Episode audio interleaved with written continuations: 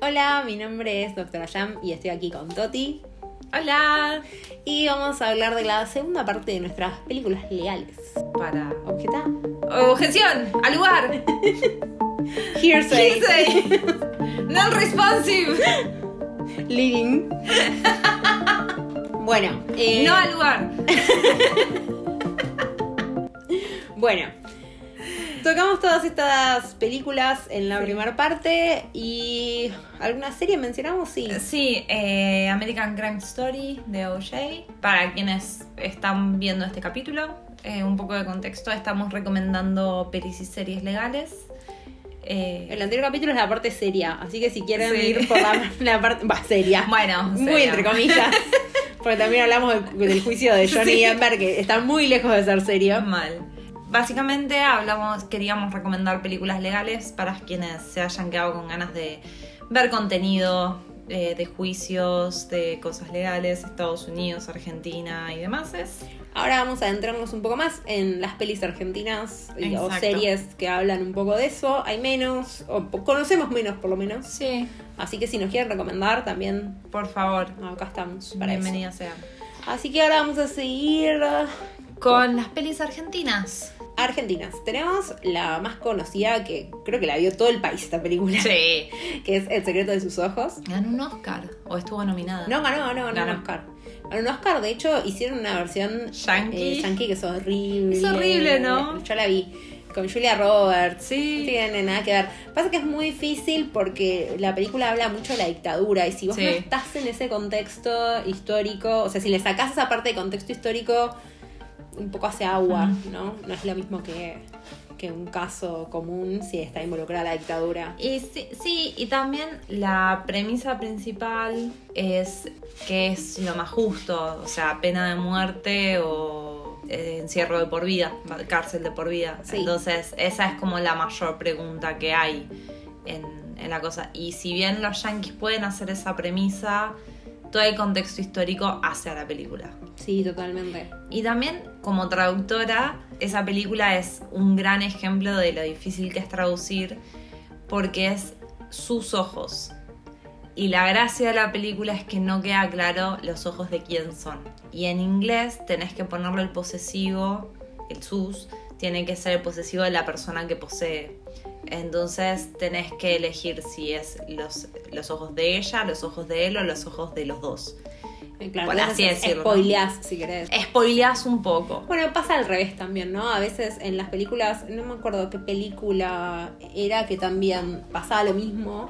Como que tenían que decir, era, no me acuerdo cuál, pero era como un femenino. No me acuerdo mismo si era algo de Marvel o Eh, qué. sí, Entonces era como, ah, entonces el personaje que hablan es mujer. Claro, eh, es que es muy difícil, por eso es, es un gran ejemplo de la dificultad de traducción. Y es más, creo que en inglés optaron por ellos, o sea, por Sí, el, secreto their. de Their Eyes, creo que es.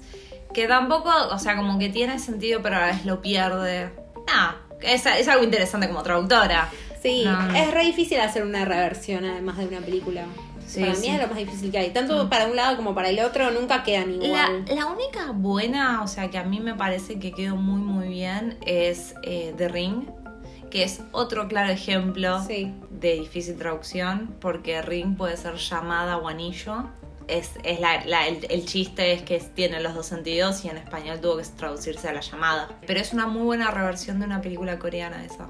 Yo no vi la versión coreana, vi apenas. A mí no me gustan las películas de terror, o sea, la paso mal, la paso muy mal. Cuando es ter- eh, me gusta el terror tipo Stephen King, eso sí, ese terror lo puedo ver y está como bien. El que es más suspenso. Claro. Sí, que es más. No. eh, si querés es más como explícito. Bueno, o sea, en Carrie a mí no me da tanto miedo Carrie. Ah, por más, sí, un poco más de gore. Claro, como que hay gore, pero eso lo soporto, lo tolero bien. El Sí. tema es los, los famosos jump scares, que Sí. no sé cómo se traduce. Como salto de susto. Salto Como- para asustarte. como un sí, el- susto. El, sonido de golpe, los, los, los- las sorpresas que dan miedo, Sí, básicamente. sí, de hecho me, me ha pasado con películas que no dan miedo, pero las ves en el cine y tipo entre el ruido y la imagen de golpe gigante en tu cara y tipo ¡ah! Sí, sí, Sí, sí, que sí. capaz la ves en tu casa y no te hace nada, pero bueno, viéndolas así, eh, la pasas mal. Entonces, como la paso mal con esas películas, ah, de- no las veo, elijo no verlas. Pero volviendo al secreto de sus ojos. Sí, El secreto de sus ojos. Es una película fuerte también. Es una película muy fuerte también para ver, muy seria, que trata un poco sobre, bueno, el, el sistema judicial argentino, en cierta parte, en cierta otra parte no. Sí, porque es más que nada el sistema judicial argentino en un- una época específica, Mm. como hablamos en el anterior capítulo de Los Siete de Chicago, que también sucede en una época Sí. específica, la guerra de Vietnam, y que bueno, había Claro. temas políticos involucrados. Sí. Acá un poco también, porque la persona que se cree que es el asesino tiene vínculos con la dictadura militar. Y hay algo de esa película que a mí me gusta, o sea, porque ponele, a mí me pasa con algunas veces. La mayoría de obras argentinas me cuesta ver que todo esté relacionado a la dictadura. Es algo bastante polémico lo que digo quizás. O quizás es algo bastante común, la verdad no lo sé. Por ejemplo, yo una vez me puse a leer un libro argentino que era una nada, pero una nada absoluta y de golpe lo relacionaron a que la piba la perseguía un ex milico. Y era como, pero la historia no tenía nada que ver con esto y de golpe lo necesitaste unir a la dictadura. Yo creo que pasa un poco como pasa en Estados Unidos con el racismo. Claro. O sea, eh, pasa lo mismo. Son historias, son situaciones históricas tan fuertes y tan significativas y tan injustas al mismo Sí. tiempo que hay mucho al, al respecto. Y en nuestro caso, que no tenemos una industria tan fuerte como la de ellos, que Claro. podemos hacer un Avengers argentino, Django está de acuerdo conmigo, no sé si escuchan. se están quejando de, de esto. Eh, como si igual él se queja de todo. Pero son situaciones tan fuertes en, en la historia que mal o mal, en- Sí. mal o bien, en todas las, las películas hay algo. Hay algo, exacto. Mismo si agarramos el MCU, tenemos Sí. la parte de Black Panther, donde es una película claramente que habla del racismo. Al Sí. final dice, prefiero morir a ser esclavo como cuando mis hermanos se tiraron desde el barco de África. O sea, Sí, sí, sí, sí, por supuesto. Es súper eh, fuerte. Sí, creo que acá lo que falta a mí, a mí entender, que esto lo hablo a veces con un grupo ñoño que tengo, es capaz una sátira como algo más divertido, como reírnos un poco, como todavía no llegamos a la parte No, donde nos podemos reír de eso. Por ejemplo, la tiro, no sé, eh, Milico Zombies, ¿entendés? Que tenés que, que tenés que ir matando a los Milico Zombies y, y el jefe es Videla, obviamente. Y tipo. eso lo vería. Y viene a atacar unos zurdos y vos estás ahí tipo, no, y contra la cámpora. Como algo así me parecería súper divertido. Claro. No estamos listos, creo yo, No, como no. sociedad. No sé Creo si, que no. si a un montón de gente le causaría gracia, porque es un tema re serio. Es un tema muy serio. eh, Pero se ha hecho con capaz el nazismo, que también es un tema re Claro. serio. Y me parece como que capaz nos falta ya tomárnoslo como. Lo que pasa es que creo que nos llegamos con la suficiente distancia generacional para decir, bueno, Claro. nos podemos reír. No, y todavía hay, eh, todavía hay negacionismo, que capaz Sí. con los nazis No, sí, también, también hay, pero bueno, creo que, que capaz el tema del nazismo como es, es más mundial, digamos, fue como Sí. una segunda guerra mundial, esto es más local.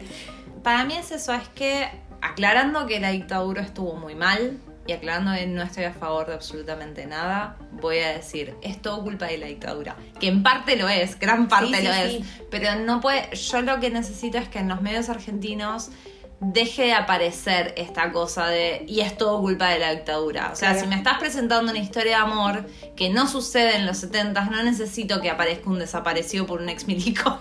Ese es mi punto, Claro, quizás. pasa mucho, sí. sí. Claro, pasa mucho que no, es, Y es obvio que es parte de nuestra historia. Y es nuestro esto- holocausto, si querés. Sí. Entonces es, es como es muy difícil. Es muy como- difícil. Y también. O si querés, más Sí. que muy difícil, es muy fácil asociar con historias Claro. trágicas de amor, de, de, qué sé yo, de violencia y un montón de cosas en ese periodo histórico. Porque obvio hubo familias separadas, parejas separadas. Sí, familias separadas. sí, Claro, sí. y un montón de Sí, cosas. gente chicos que desaparecidos que todavía no, no se encontraron, o sea, Sí, es un de hecho mismo hasta, mira, ahora que me lo haces pensar, estaba Sí. pensando que en Elsa y Fred no había alusiones a la dictadura, pero sí la hay Pero porque sí hay.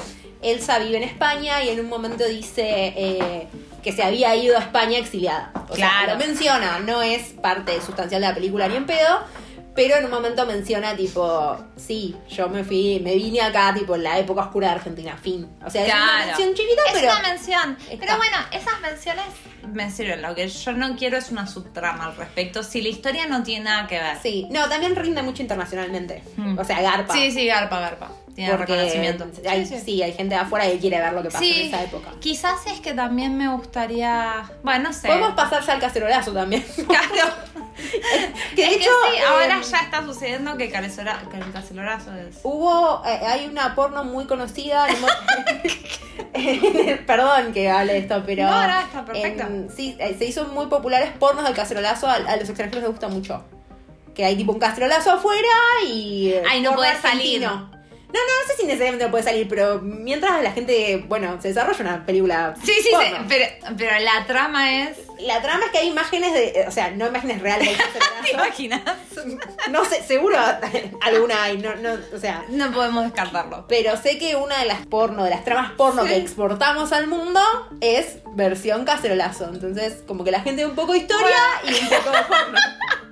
Lo que es completamente respetable. Es re respetable, cultura argentina, por favor. Sí. Mi país. Mi país. Saca la bandera. Ey, yo estoy re orgullosa de que esas cosas sucedan. Sí, sí. Pero bueno, sí, es verdad que la, la mayoría de, Mm. del contenido audiovisual, audiovisual muchas veces tiene que ver con la dictadura. Sí, y quizás es que es reduccionista. O sea, por ejemplo, El secreto de sus ojos me gusta un montón porque no es la historia de milicos malos, fin. Es la historia de, bueno, che, pero el sistema judicial y la pena de muerte y el- el- la cárcel de por vida y qué harías vos. Lo trata con la profundidad que se merece. Sí, Creo que es y eso. muestra otra cara de lo que sería justicia por mano propia, que Exacto. uno lo, lo relaciona con salir Matar. y pegar un tiro y matar, a una persona que dice, bueno, Spoiler. No, bueno, supongo que ya la habrán, de nuevo, creo que la Sí. ve todo el país, pero bueno, trata Sí, un poco no, de, de- de la justicia, de si no hay justicia, ¿cómo, cómo, ¿cuál sería la manera de hacer justicia por mano propia? Claro. Que capaz no es la más obvia que decir, bueno, voy y pego un tiro a alguien. Exacto. Entonces, eh, está buena la peli. La verdad que es súper recomendable. Súper recomendable. Pero sí, es verdad que todas tienen, eh, o la gran mayoría de las películas Mm. argentinas tienen un link con la dictadura. Tiene un link, pero de nuevo, o sea, a, a veces me parece fantástico, otras veces me parece como lo remetiste ahí para simplemente para meterlo. Claro, claro, metiste un Sí. tema que sí, que sí. no tenía nada que ver con la trama y bueno, es una lástima. Tampoco me, me, me tira todo atrás. En, en ese libro sí me acuerdo, que creo que se llama eh, La batalla del calentamiento. Sí, porque te juro que hasta el final no te aparece pero nada, nada al respecto. Y es como el final es, ¿por qué?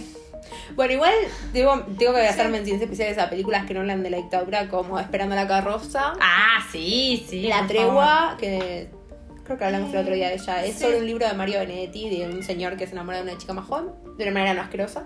Y bueno, las de Cifrón, tiempo, Mm. tanto tiempo de valientes como relatos salvajes. La de Sí. Bajo el fondo del mar no la vi, así que no sé. Besos en la frente a mí me gustó un montón. Ah, mira. Pero Sí. bueno, eso. Es sobre una mujer grande que se enamora de un Sí. chico joven. Ah, O sea, sí. si ya estamos con la tregua, tregua voy a tirar. Yo Con que China hagan- Zorrilla también. ¿Sabes de qué quiero que hagan una película? Mm. Hagámosla nosotras.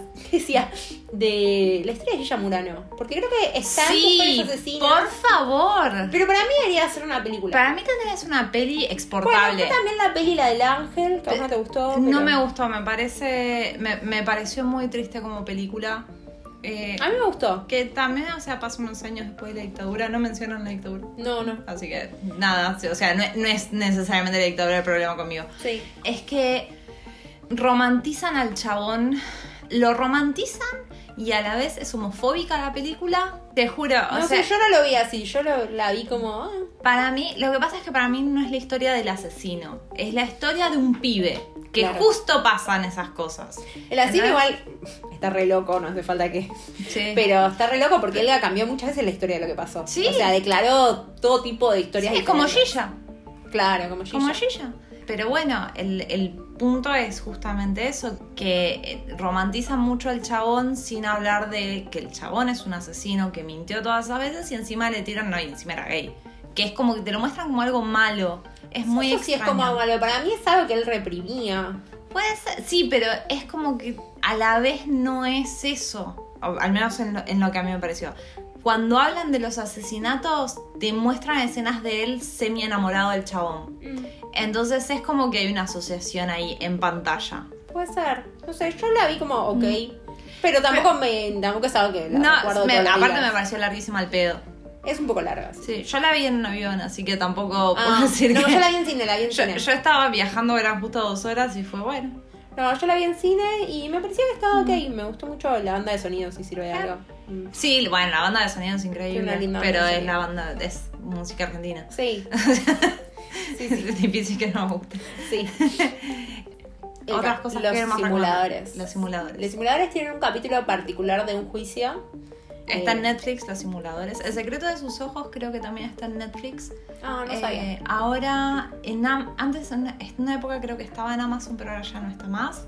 Si no, si no me equivoco, está en el Netflix argentino también, El secreto de sus ojos. Ah, mira. Pero no, no, no lo vi ahí como para decir, bueno.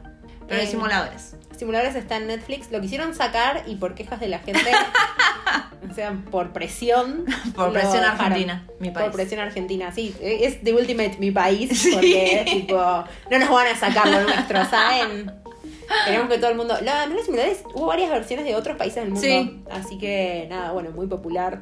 Para mí, Damián Cifrón es un genio. Damián, si estás escuchando esto, también Venite cuando quieras. cuando quieras, estás invitado a casa. Vamos a la terraza. a, a ver películas de Tarantino, yo sé que te gustan. Vi tus películas y sé que las películas de Tarantino te gustan. Así que nada, eh, el debilitador social. Me parece un capitulazo y me parece que habla de dos cosas de los simuladores. Una que envejeció bien y dos que predijeron un poco el futuro. Porque mm, ese capítulo en particular, el de debilitador social, trata de un sujeto que tiene una agencia de modelos y que en esta agencia de modelos trabaja una chica que esta chica tiene trastornos alimenticios. Entonces el hermano de esta chica se da cuenta de eso y Le pregunta a la enfermera, la enfermera recomienda los simuladores. Sí, por un caso anterior, por la Bien. chica es de un caso anterior, le recomiendan los simuladores. Entonces, los simuladores, ¿qué hacen? Arman una especie de, de tribunal internacional de la ONU en un juicio de precrimen donde se trata como posibles La- o futuros genocidas, por No. eso precrimen. Claro, el, el planteo del comité ficticio que crean es, se juzgan los precrímenes para asegurarnos de que no haya crímenes de lesa humanidad en el futuro. Claro, como para contener los futuros genocidios. o- Futuros, para prevenir futuros Hitlers. Exactamente. Y Y, velas. por qué este sujeto, y por qué este sujeto, que uno dice, bueno, el dueño de una agencia de modelos sería un posible Hitler. Y bueno, ellos lo explican muy bien. Muy bien. Excelentes argumentos. Es un capítulo, o sea, no solo como planteo social, sino también como un planteo, planteo contra el capitalismo muy fuerte, pero muy fuerte. Sí, porque habla un poco. El capítulo ya es de la segunda temporada. Y en la los que vieron por lo menos los simuladores saben que la primera temporada son capítulos aislados. O sea, cada capítulo Mm. empieza y termina. Pero en la segunda temporada hay un conector que habla de uno de los, de los sujetos que, que embaucaron, digamos, en la primera temporada. Vuelve a aparecer y los empieza a tratar de descubrir a ellos. Entonces. Claro. Vemos a través de este sujeto que los descubre, a ver quiénes son, que, Que los investiga. que los investiga. Ahí podemos ver como un poco Las más de historias cada, pasadas. claro, de cada uno de ellos, como que los conocemos más. La primera temporada es más ellos más estáticos haciendo Sí, más, más el juicio, el operativo de la semana. Claro, y acá también trata como de cada la personalidad de cada uno de ellos está muchísimo más marcada. Mismo Sí. hay otro capítulo que se dan de vacaciones donde ves qué música le gusta a cada Ah. uno, la casa de cada uno y qué diferentes son. acordaba. Sí, eso es re lindo porque ahí vas viendo como bien cada uno tiene Claro. su, su modo de decorar su casa, de vivir, lo que se llevan, tipo, Qué- Santos llevándose mil libros. Qué El- buenos diseñadores de, de producción que tuvieron, ¿eh? Sí, re. Sí, sí. Hay hasta una vaca en un momento. Y un puma. hay un puma. Hay un puma. En un capítulo hay un puma. Pero bueno, en Eh, este capítulo en particular, y en el, este cap- capi- el capítulo es, si no nos equivocamos, es el capítulo 10 de la temporada 2. Y mm, habla más que nada de Mario Santos, que es como el que hace la- los, eh, los simulacros, la parte de la estrategia, la- siempre la arma Santos. Entonces ahí te explica un poco por qué Mario Santos se convirtió en este simulador que piensa estas estrategias y por qué él elige, porque al final del día el que elige qué casos tomar o no es él, si no lo consulta con el grupo. Y es porque básicamente a Mario Santos de chico lo destruyó el capitalismo. Entonces, tanto de chico y de grande, tanto su padre, la mujer con la que se había casado, Sí. porque Santos es viudo, y todo, Todo. surge, o sea, todas sus miserias surgen por situaciones capitalistas. Entonces, él es como esa respuesta a ese capitalismo. Todas esas cosas que le pasaron por el capitalismo, él decía armar este grupo de operaciones para decir, bueno, está esta situación que nadie puede resolver porque está en la burocracia y en la locura del capitalismo, Sí, yo la voy a resolver. exacto. Y bueno, en este operativo crean este comité ficticio donde lo van a enjuiciar a este hombre en tres días. es, bueno, es buenísimo. excelente. Y lo enjuician diciendo que básicamente lo que hace eh, es Debilitamiento social. Claro, sugestionar a las mujeres a que tienen que lucir de cierta manera y pesar cierta cantidad personas. de kilos. A las personas, claro, porque lo que dice es, las que lo alcanzan, ese ideal de belleza que él y toda la industria Sí. en general, digamos, propone, las que lo alcanzan hacen cosas terribles para alcanzarlo No, y, y las que aparte, no... y aparte, o sea, el tema es esto, se agarra menores de edad, eh, agarra pibas de Bajos recursos. bajos recursos, o sea, a- se aprovecha, básicamente se aprovecha para explotarlas y cuando dice, bueno, vos cumplís el ideal de belleza que yo quiero venir, les empiezas a hacer cirugías plásticas porque ni siquiera ellas están bien, o Sí, sea, con esos ideales de belleza es... Es que lo que dice, las Mm. que lo alcanzan es a través de métodos extremos, de sacarse costillas, hacerse lipos. Mm. Eh, bueno, esta chica, en el caso de la chica que es bulímica, y las que no, lo sufren porque no, Sí. porque ven que eso al final del día es posible para algunas, entonces ¿por qué no es posible para vos también? Es que Sí, vos no. no te estás esforzando lo suficiente. Entonces, bueno, el chiste es hacerle ver a esta chica que justamente estudia historia, que lo, Que lo sí, linkean con el nazismo y, co- y cómo... eh, que bueno, no, no, no tiene tanto que ver, digamos, eso es como En una realidad, exageración. No, pero en realidad... sí, un a poco ver, sí es el tema del, del el culto la al raza cuerpo. perfecta, Claro. o sea, equiparan la raza perfecta y el perfeccionismo ario con el- la sociedad de consumo y el cuerpo perfecto, que a la vez es un es una construcción social racial que por lo tanto, o sea, vos no solo sos no es tu cuerpo es objeto de culto y tu cuerpo eh, tiene que llegar a una perfección y en esa perfección también está la blancura. Sí. O sea, es, es un montón de cosas. Tienen buenas conexiones que en realidad en la serie te cagas de la risa. Porque sí, son exageraciones. son también. exageraciones. O sea, son exageraciones, no están planteadas desde un punto de vista filosófico, ético eh, o, o de un punto de vista histórico que podamos tomarlos en serio y decir, che, este es el análisis que haría. Es un cagate de risa del juicio que está sucediendo. Sí, una actuación increíble Sí. de Diego Preti.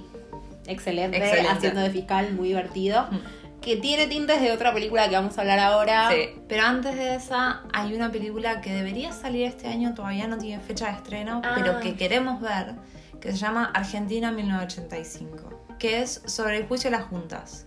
Sí. Eh, va a salir en Amazon Prime o en Prime Video. y en cine también. No sé En si cine. simultáneo o primero Sí. en cine y después en Eso Amazon. no sabemos, pero se ve muy buena el planteo. Esperamos que salga y podamos opinar al respecto. Sí. Y, o sea, todo lo que dije de la dictadura se, se cae abajo, ¿no? Porque es el juicio de las juntas. Y la quiero ver. Pero me muero de ganas por verla. Pero de nuevo, o sea, si va la trama, me encanta que aparezca. Si no Claro, va bueno, la trama, no. No, y es algo de lo que no. Si bien hablamos de la dictadura en muchas películas de la ficción, no, No, se, habla del juicio, juicio. sí. Claro, eso, eso es lo que, que sería muy interesante. Ver cómo fue el juicio. Sobre todo porque nosotras no tenemos tanto. Recuerdo. sí, Bueno, sí, yo no nací. 1985 yo nací Yo en tampoco 87. igual, pero bueno. Pero, no, pero más allá de eso, o sea, no, no tenemos esta cultura de ver los juicios porque no, no son juicios públicos. Claro. Entonces es muy interesante ver cómo transcurre un juicio en Argentina. Yo vi el documental en su momento, que son grabaciones. Mm. Claro. Que es una representación. Pero ese es el tema, claro, es una representación. Es como hay un. Hay un video que es sobre el debate del divorcio. Argent- el- Que es una representación. que es una representación, no es el coso en sí, ni siquiera están Ahora que lo tomadas. decís, me parece que me estoy confundiendo. No sé si el Ah. juicio de las juntas no está, ¿eh? Filmado completo. Debe estar filmado. No, la verdad no sé.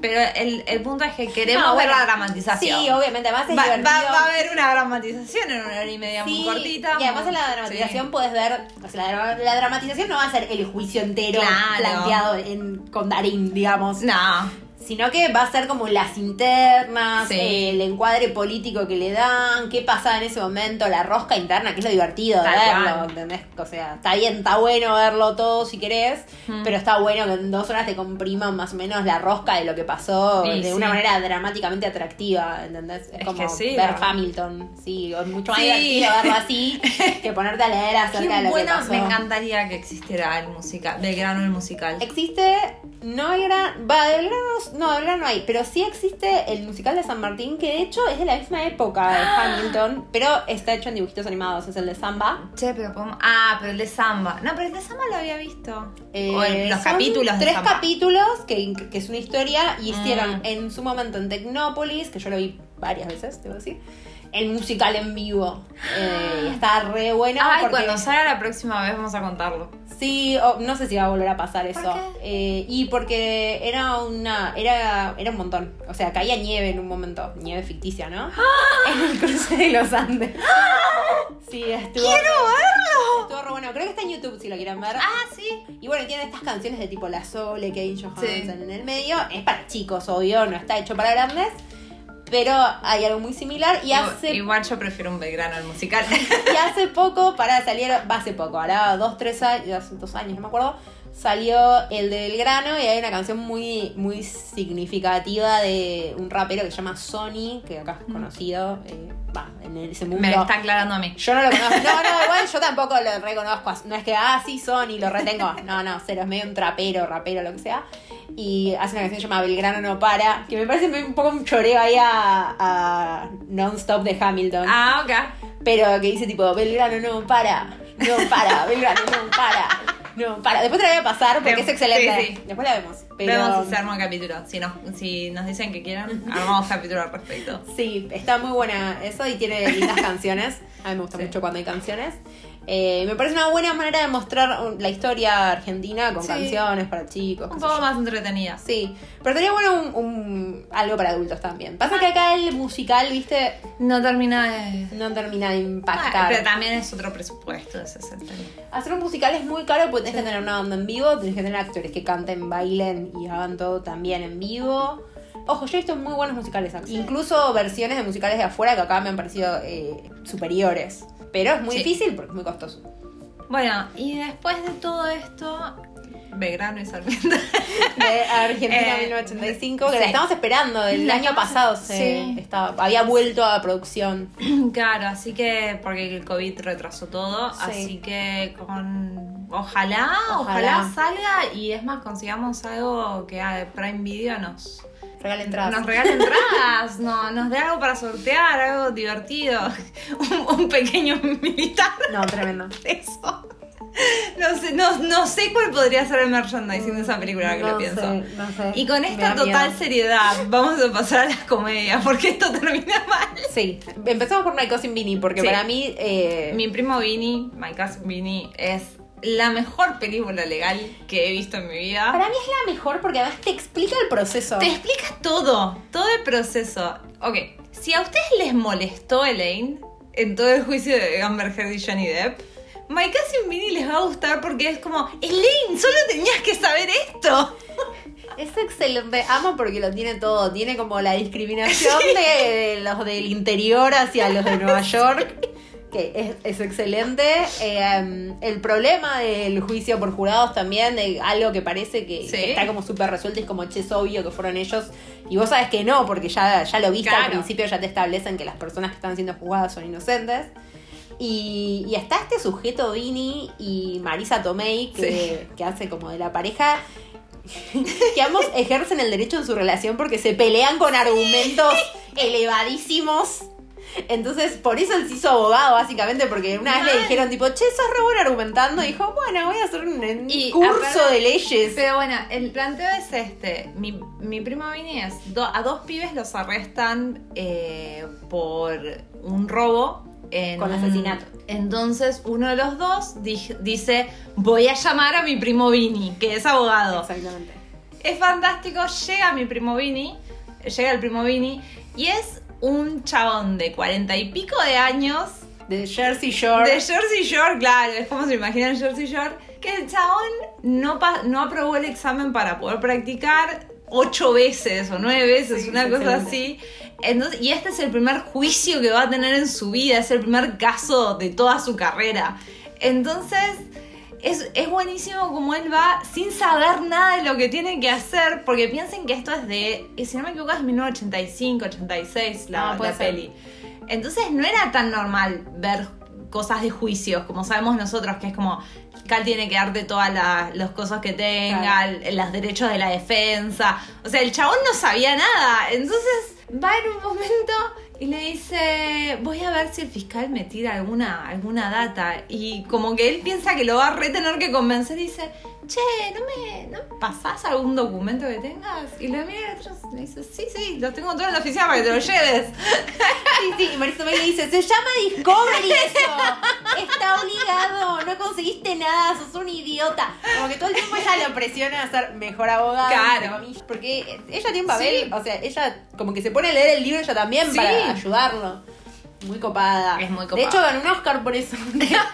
que es lo que estábamos hablando antes. Y hay como una controversia por eso. Porque dicen que la persona que leyó Marisa Tomei en, el- en la tarjeta de los Oscars cuando ganó estaba medio ebria. Y como Marisa Tomei es la última que nombraron, él dijo Marisa Tomei.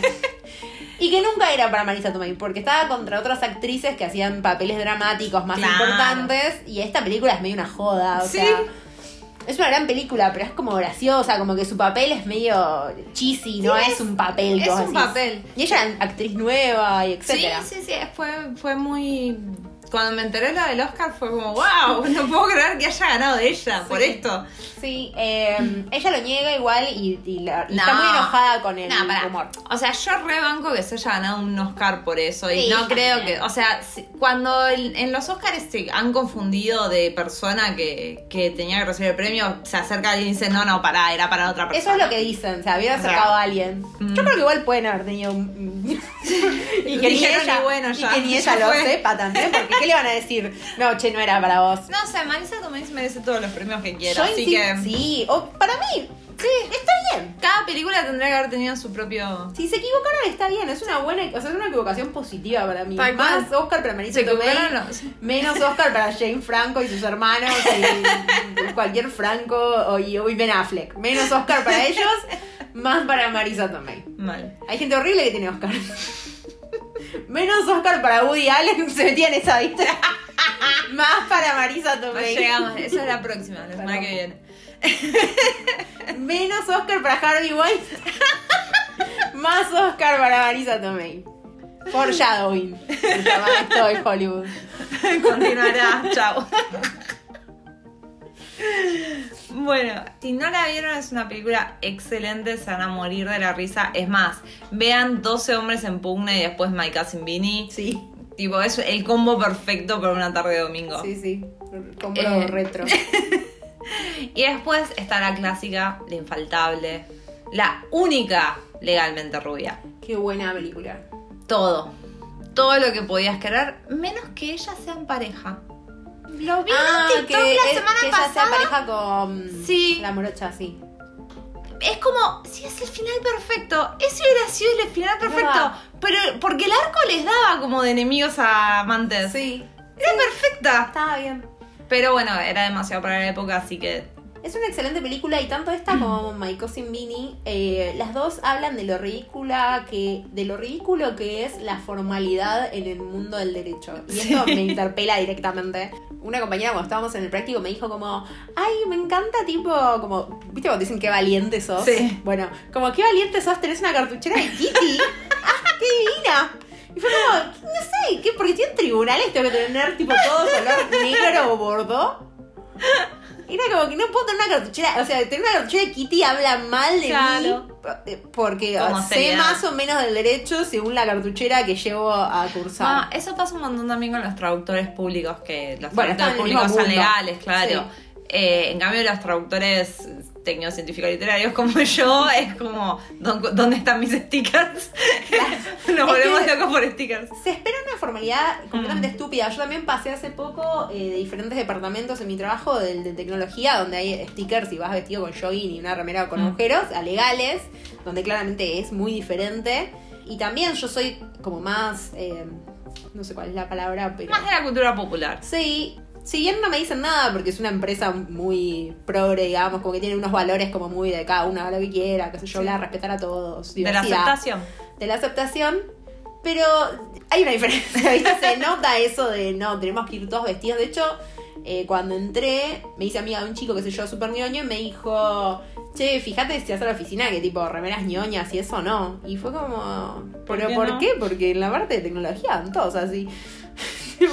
¿Cuál es la diferencia? Que es el piso en el que estás, ¿viste? Y también mismo mis compañeros de, de tech, que un- en un momento competieron con legales, era como, no, las de, uh, las de legales, como que estaban re buenas, ¿viste? Como que había algo de que si eras de legales, Era el, como el estás mito, re sí. buena porque tenías que estar vestida, no sé, divina, y si eras de tech, eras una ñoña horrible.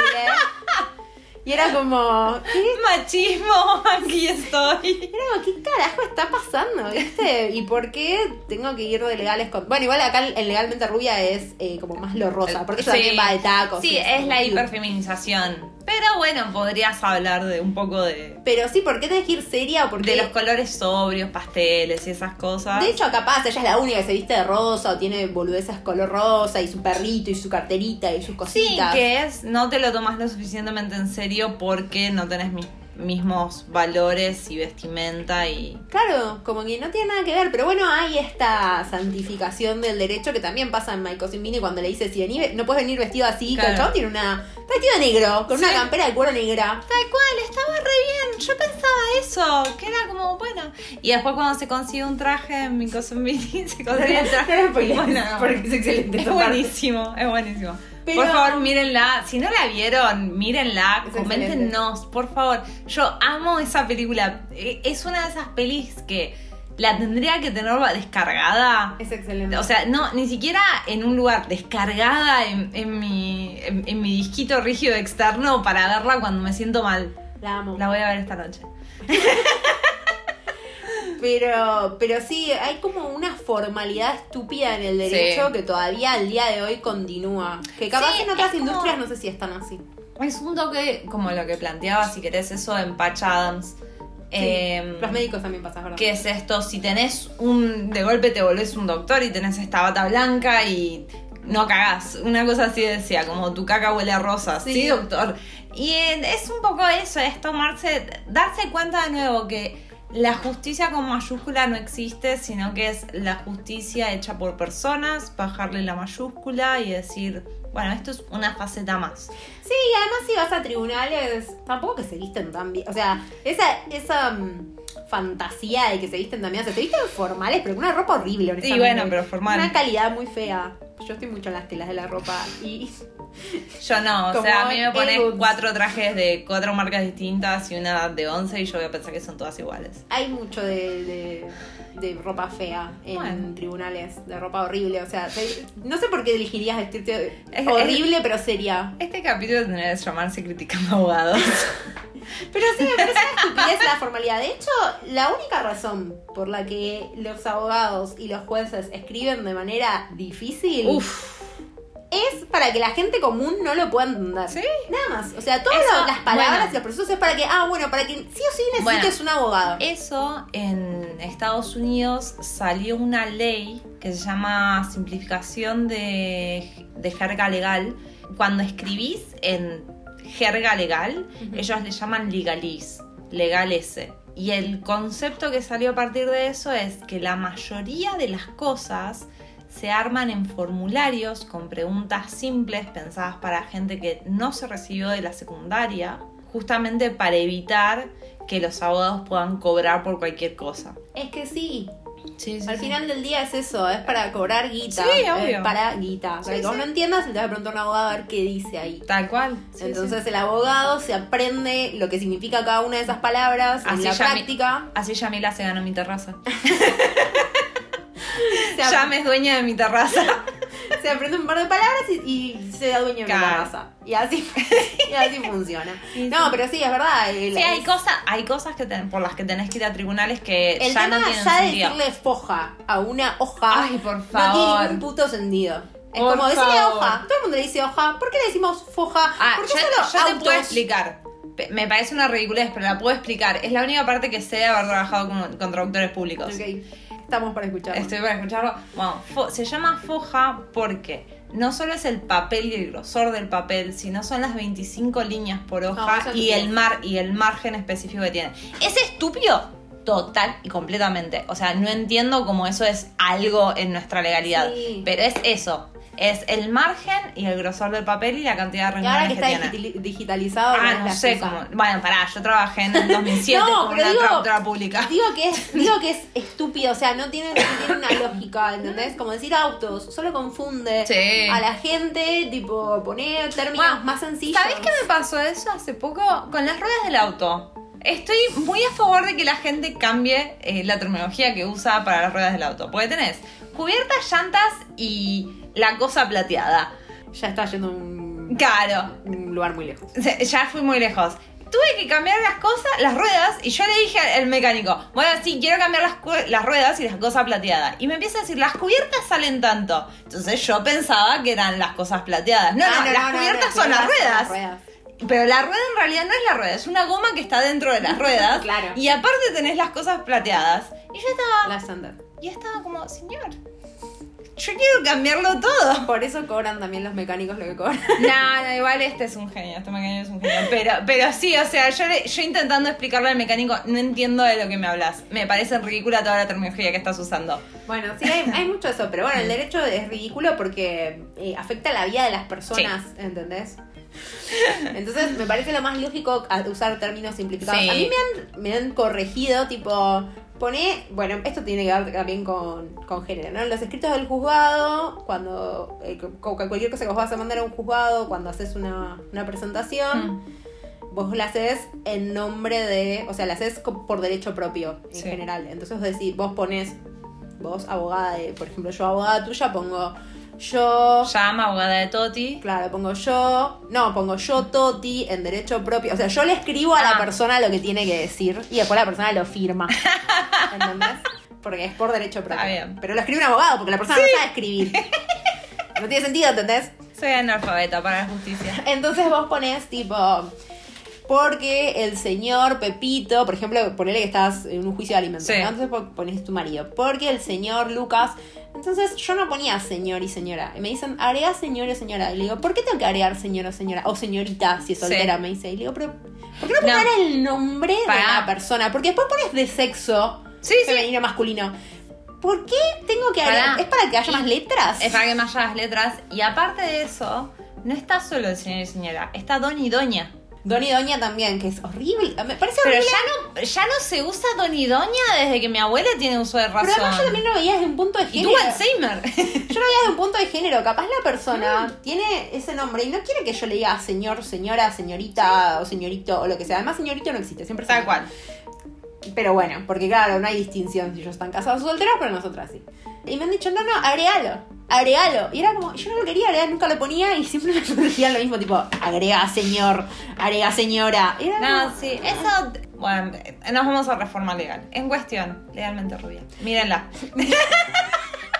Este fue el cierre más raro que hicimos en el, en el mundo. Así que, legalmente rubia. Mírenla. ¿Cuál es la siguiente? Eh, Better Saul. Mírenla. La segunda parte es más corta que la primera. Y la otra que sigue, Shulky, Attorney at Law. Mírenla. Bueno, esto, esto fue todo por... Volviendo al tema. que no nos a reforma judicial. o sea. podías volver más, más suave. No, tipo, bueno, legalmente rubia, mírenla. Esto habla de la profesionalidad de, de Toti. Esto es lo que voy a decir. Muy al punto. Así que, señor juez. Nada más. Inimputable. Completamente inimputable. Bueno, Bueno. no, legalmente rubia. Legalmente rubia no tengo ¿Qué nada. más podemos decir? Nada, es Nada, una muy buena peli. Creo que ya hablamos en otro capítulo de Legalmente Rubia, por eso no me preocupaba. Yo no digo que estemos preocupadas, pero bueno, pasemos a Better Call Saul. Better Call Saul, yo no la vi, así que Jan va a hacer toda la charla. Toti, Toti no tiene ganas de trabajar hoy, así que yo voy a hablar de todas las series y películas del día. Menos mal que esto es un hobby y no nos pagan por esto. No Despedida. acá. Despedida. Bueno, Better Call Saul, como la mayoría deben saber, es un spin-off de Breaking Bad. Ahora sí, Better Call Saul. ¿Estás viva? ¿Podemos seguir? ¿Puedo terminar? Sí.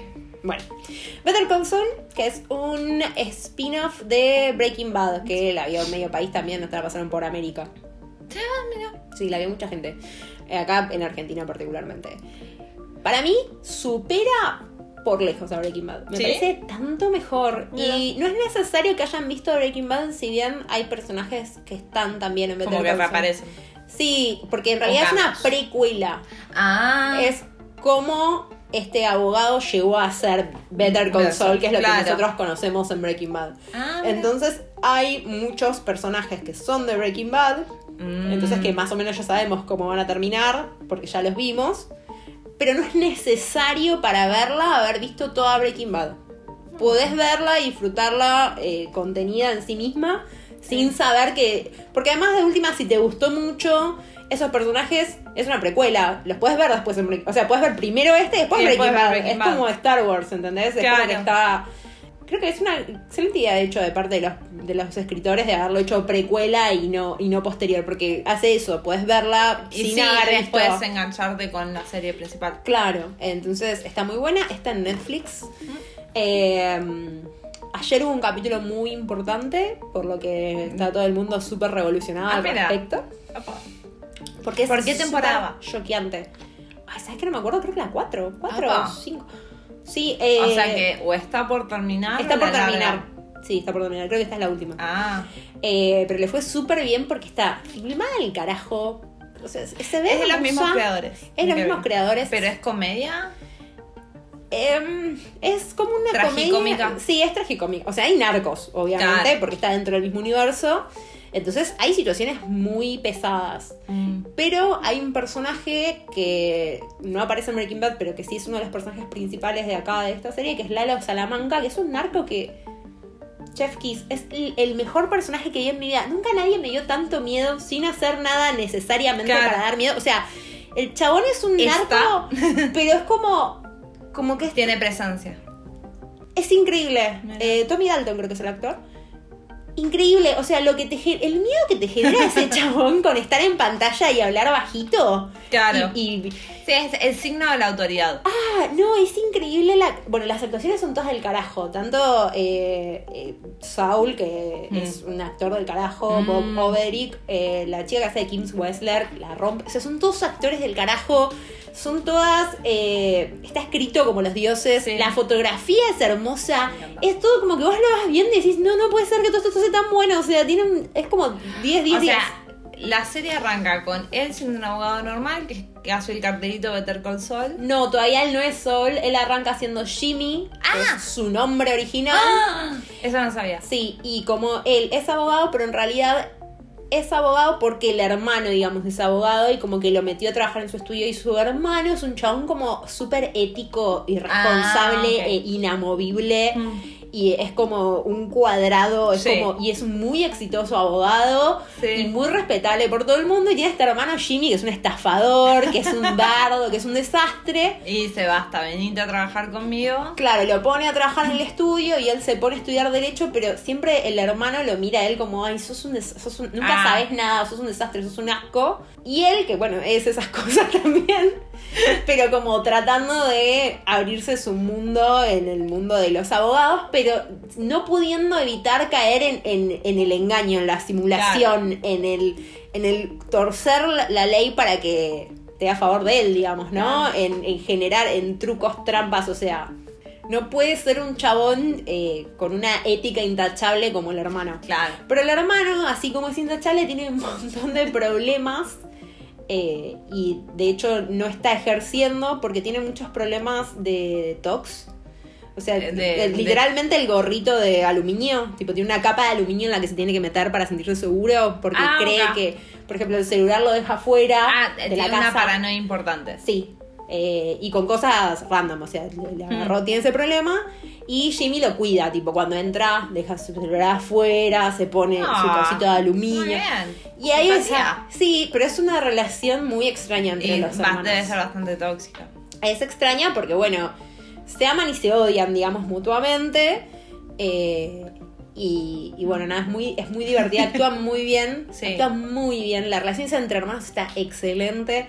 La relación de él con Kim es excelente. Y después hay uno de los abogados del estudio de HHM, Sí. que es como un estudio muy grande con el que él tiene idas y venidas porque es el estudio donde era el hermano, que es el típico chabón que tuvo todo resuelto en la vida.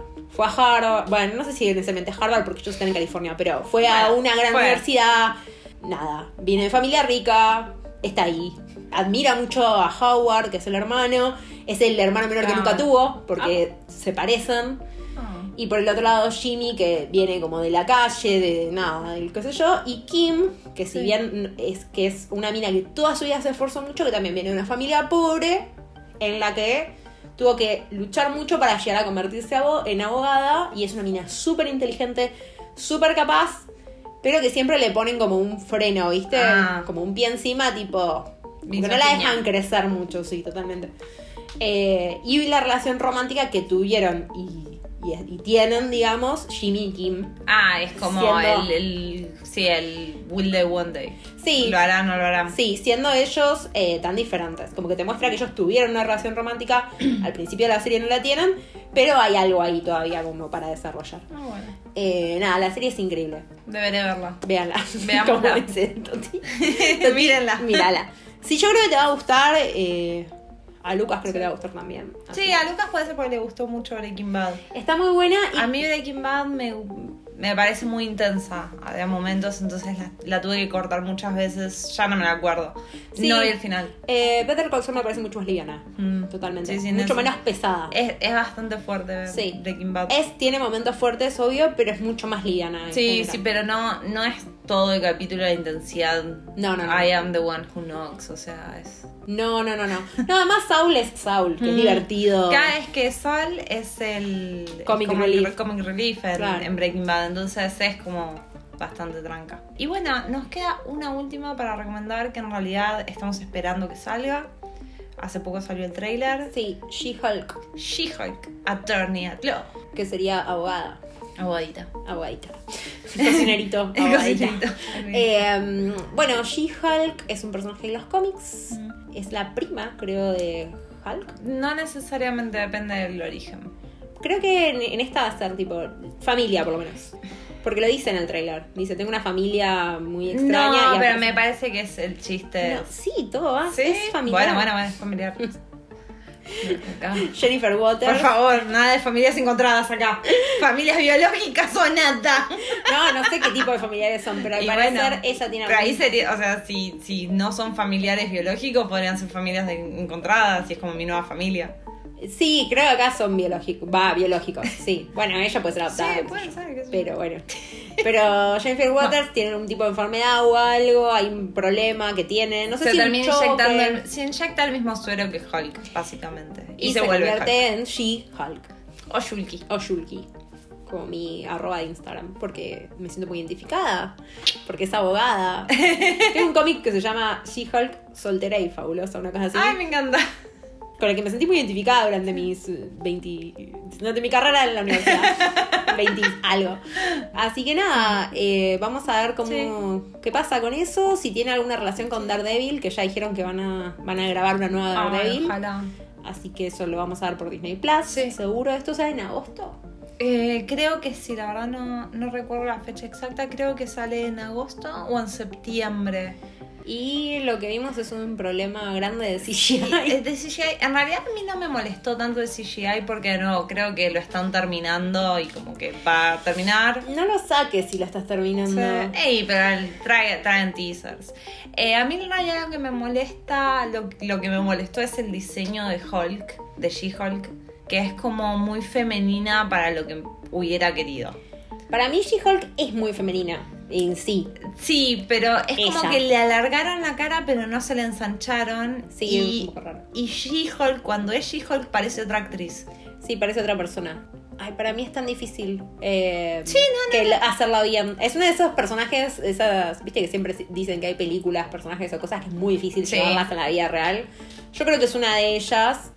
Porque es, Hulk es más fácil porque es completamente deforme, entonces es como Claro. un coso gigante, un monstruo.